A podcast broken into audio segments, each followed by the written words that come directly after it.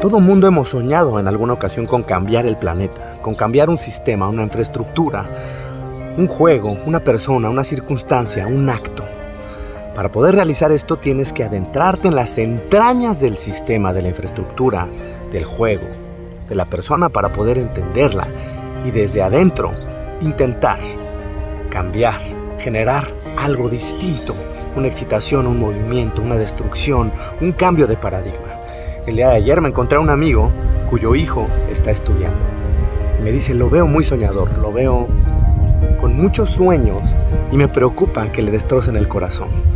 No te preocupes amigo, le comenté.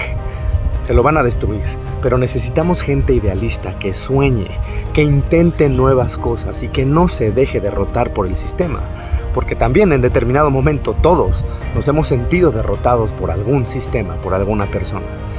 Y el cambio más relevante si es que tú quieres cambiar el planeta, empieza contigo mismo, con el hombre en el espejo.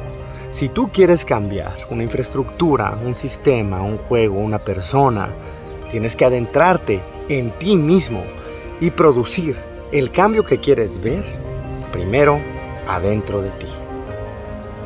No hay píldora mágica. Tú eres el gurú y tú eres el experto en tu vida. ¿Qué cambios estás dispuesto a realizar?